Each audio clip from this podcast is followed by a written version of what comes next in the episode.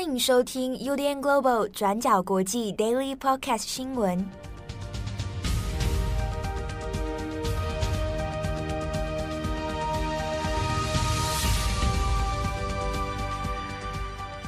Hello，大家好，欢迎收听 UDN Global 转角国际 Daily Podcast 新闻。我是编辑七号，今天是二零二二年十二月二十号，星期二。啊，先跟大家说一下，今天转角国际的编辑群呢，其实是休假。那我们今天简单的先来跟大家讲一下 Daily Podcast 新闻。那其他的编辑伙伴们呢，我们今天要先去阿根廷的餐厅 聚餐来庆祝世界杯。啊，那其实也是慰劳一下近期其实大家都蛮辛苦的哦。好，那今天 Daily Podcast 新闻呢，我们简单来讲几则新闻哦。第一个，我们先看是乌克兰。呃，乌克兰在当地时间十九号的时候，在基辅啊市中心这边，那点亮了一座大型的圣诞树。那这个圣诞树呢，当然它就是刚好圣诞节要临近嘛。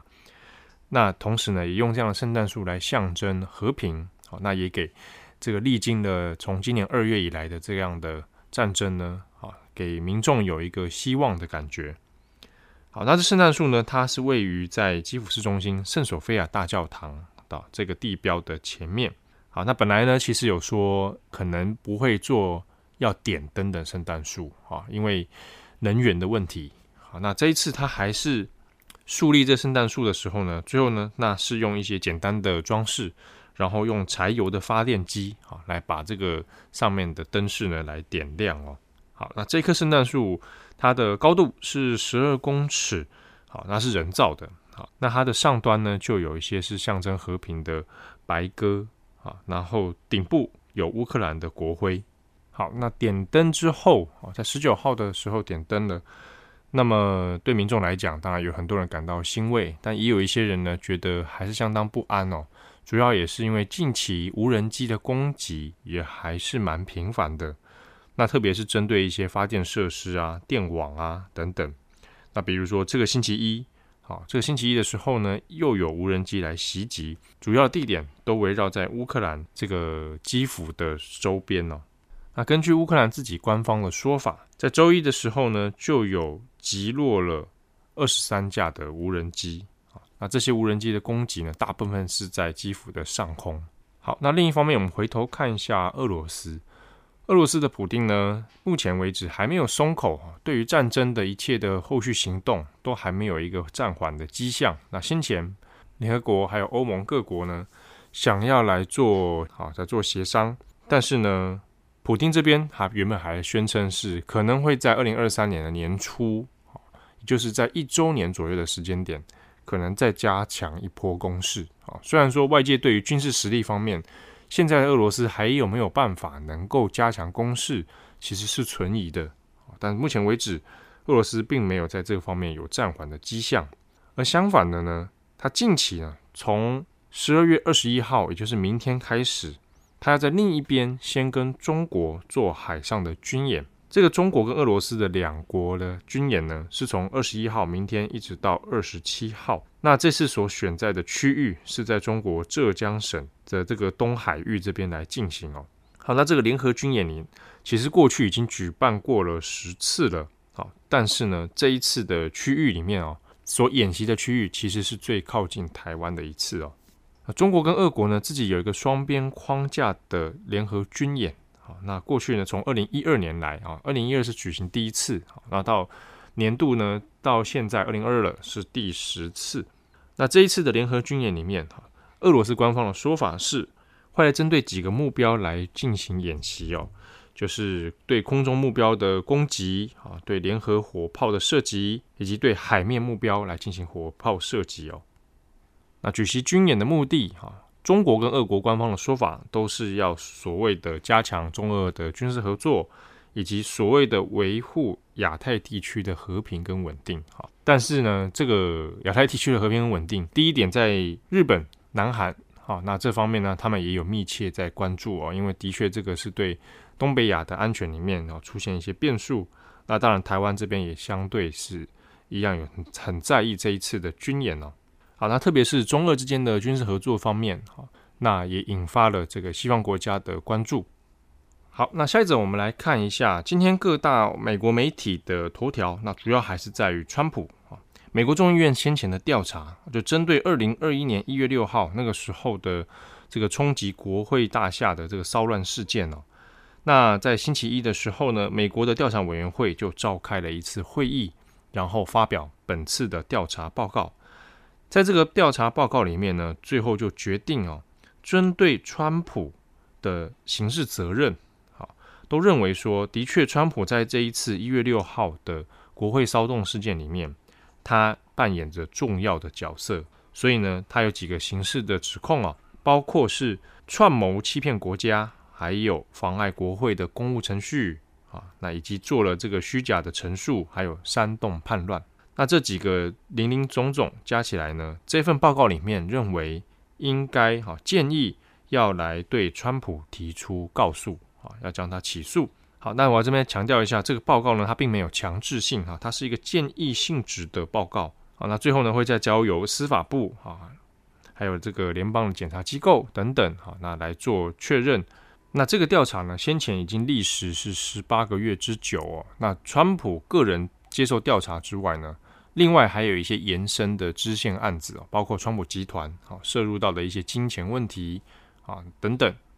那以及先前呢，也其实在新闻上面也有讨论过关于川普处理他在卸任之后的一些档案问题哦，啊，有些档案被带回家中啊，那有些档案呃下落有点交代不清楚啊，等等等，他其实支线的讨论还有审理其实也还蛮复杂的。那如果后续还有一些新的进度，我们会再跟大家做说明。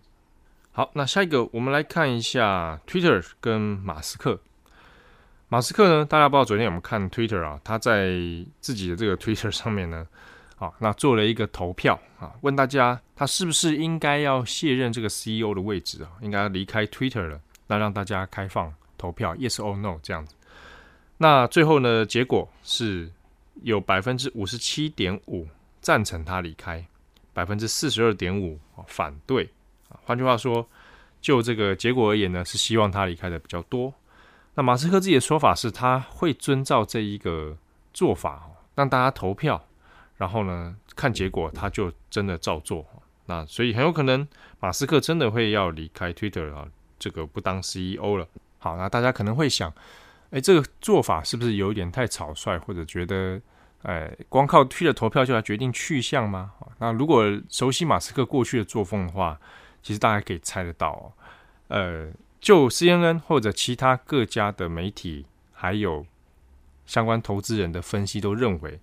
因为 Twitter 内部其实对马斯克已经有一些形成压力啊，包含主要是投资人啊、股东的压力，其实已经要他要离准备离开了。但是马斯克的做法通常都会把这件事情拉到 Twitter 上面去啊，做一个公开的投票，看起来很像是他哎很遵照 Twitter 上的民意啊，这个是大家叫我这么做的，然后呢，用这样的方式给自己一个台阶下哦，所以我们看到，虽然说在 Twitter 上面好像很多人抱持着一种半开玩笑的心态在看这个事情，但就投资人的角度呢，我们看到几家外媒的分析其实都还蛮严肃，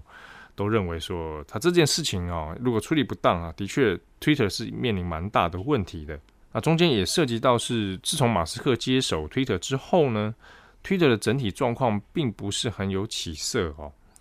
那不止如此，马斯克自己原本的特斯拉股价也大跌，所以双双都对马斯克个人形成蛮大的压力的。甚至呢，我们看到另一边就是特斯拉的股东这边哦，那甚至也有在呼吁说，现在特斯拉哦，他的注意力都被马斯克转移到了 Twitter 上面，那感觉好像特斯拉没有在好好的管理，那特斯拉需要一个全职的 CEO，而不是像马斯克这样子啊，把他的注意力分心到其他的地方。那与此同时呢，大概就在先前不久哦，就是卡达世界杯正在举行的时候，冠军战的时候啊，也有拍到一张照片，就是马斯克人也在现场看。那在他旁边的呢，就是前白宫顾问，也就是川普的女婿库许纳。那其实有引发了不少的联想跟讨论哦，包括说对于共和党的支持啊，也包括说 Twitter 的投资股东里面也有不少阿拉来自阿拉伯的资金。好，那后续呢？这个 Twitter 的风波还会再看看怎么样进行、哦？但也蛮有趣的是，因为马斯克自己做了这样投票，那也有一些人自己也发起投票，我自己要不要？大家赞不赞成我来加入 Twitter？那之中，我觉得还蛮有趣的是 Snoopy Dog 啊，美国很有名的这个黑人嘻哈歌手 Snoopy Dogg 也发表了投票，说大家支不支持我加入，我去接手这个 Twitter 啊？那大量的啊压倒性的支持 Snoopy Dogg 啊，我自己也很支持 Snoopy Dogg 来加入 Twitter。好的。那已经时间快要到年底了哦，呃，我们过去转角国际呢，在网站上面，我们自己也会做一些系列专题，包括有一些是年底的回顾，或者是明年的展望。那以前呢，也会做一个系列叫做《被遗忘的报道》啊，我相信这个资深的读者应该都还记得这个系列啊。那如果大家有一些感兴趣的议题，比如说今年度二零二二年，诶，曾经知道一些新闻，但是不知道后续发展怎么样了，好。那希望我们可以来追踪的，也欢迎大家可以告诉我们，我们会斟酌来做议题的追踪哈，或者看怎么样来处理哦。那近期呢，我们在专栏文章上面啊，我们除了先前的世界杯之外呢，后续也还有其他跟足球有关的一些权力、政治还有金钱的秘辛哦。那是我们在法国的作者曹宝文，那还有出了一个系列文章，现在第二篇已经上线了。啊，要谈的是 PSG 巴黎圣日耳曼的关于涉入到国安跟谍报的问题哦。那除此之外呢，我们还有一位香港的作者，好，那他是用化名用萧云，那他做了最近呢有一个纪录片啊，《忧郁之岛》在台湾也上映了，谈的是香港啊不同世代的人，他们分别都来到香港，但是呢面临到不同的命运了。那肖云的这一篇专访呢，有访问到了片中的当事人，还有导演，那也谈谈从不同世代年纪，他们来自不同的身份背景，他们怎么看香港近几年的命运。好的，感谢大家的收听，我是编辑七号，明天星期三我们团队就会归队了，也请大家期待。祝你有美好的一天，我们要去吃饭了。好，我们下次见喽，拜拜。感谢你的收听。如果想知道更多资讯，请上网搜寻 UDN Global 转角国际。